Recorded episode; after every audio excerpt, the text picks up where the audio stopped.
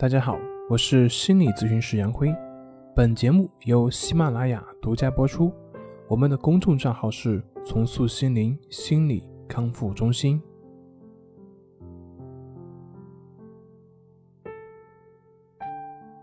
今天要分享的作品是抑郁症对人际关系的影响。一个人对待他人的方式。也会反映出他是如何看待他自己的。如果这个人他对他人很严格，那么他对自己也不会容易放过。如果一个人没有学会去爱自己，那么他也就无法去真正的去爱别人。一个人如果对自己不认同，那么他也就不会去真正的去认同他人，因为外在的人际关系。正是内在的自我关系的投射。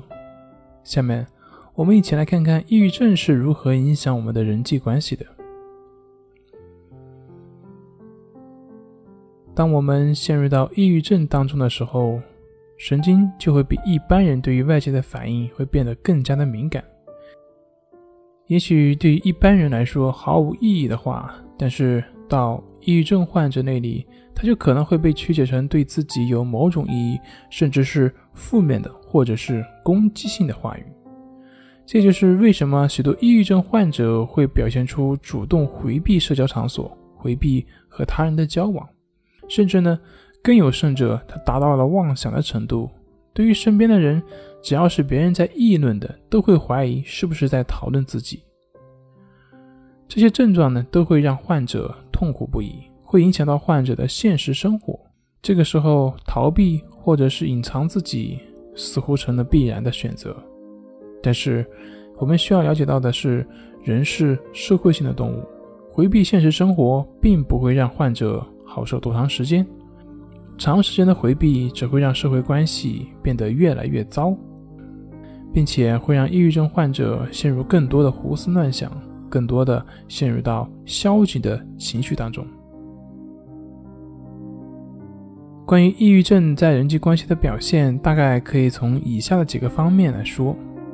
第一个就是总会觉得他人的想法和自己的想法是一样的，他自己怎么想的，别人就是应该是怎么样想的。其实，如果我们真的去问问别人的观念的时候，就会发现，原来根本就没有那么多人会关注到你。每个人最关心的永远都只是自己。当我们觉得别人讨厌我们的时候，其实不是别人讨厌我们。而是我们自己讨厌我们自己。当我们觉得别人是那么刻薄的时候，往往也并不是别人真的是那么刻薄，而是我们自己没有接纳我们自己。甚至，就算是别人表扬我们、肯定我们，也并不会让我们获得安宁。会觉得别人是别有用心，或者是在说假话。那么，要解决这个问题，就需要我们去认识到，我们认为别人对我们的看法不一定是真实的。那么这个话反过来说，也就是说，即便是真实的，那又怎样呢？我们需要满足所有的人的期望吗？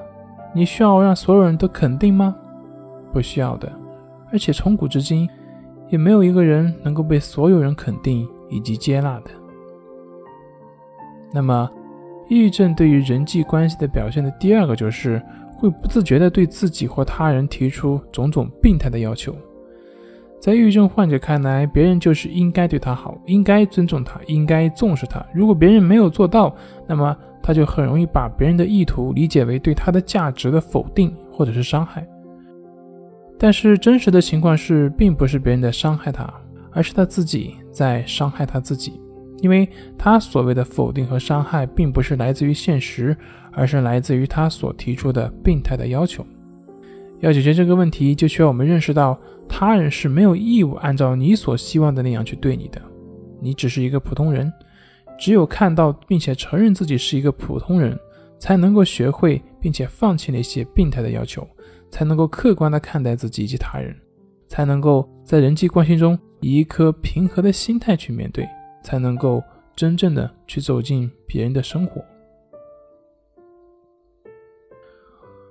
抑郁症患者在人际关系中的表现，第三点就是过于关注他人是否看得起自己。由于抑郁症患者呢，他敏感度比较高，所以往往对于现实生活中的自己非常不满，他需要别人的肯定来填补内心的不满。但是为了获得他人的肯定，往往会让自己变成别人的木偶或者是奴才，即便是合理的要求也不敢提出来。有时候自己也能意识到这样的问题，但是还是依然无法去拒绝别人，害怕得罪他人。这样的人呢，他在人际关系中本就不是一个平等的。处在这样的人际关系中的人会变得非常的辛苦，也正是因为这种讨好的辛苦，会让他在这个讨好的过程中充满了不满以及恨意。所以呢，他很难拥有一段真正的关系，很难去真正的去走进别人的内心，或者把自己的内心打开。要解决这个问题，就需要我们认识到人际关系。并不能填补自己对于现实中的自己的不满。一个人对自己的不满，并不能通过一般朋友的关系来消除。自己跟自己的问题，需要专业的人士或者是技术进行处理。友谊来自于两个真实的人的交往，而不是用来满足某个人目的所做的一件事情。否则呢，那只是一个交易，而不是一段真实的情感。好了，今天就分享到这里，咱们下回再见。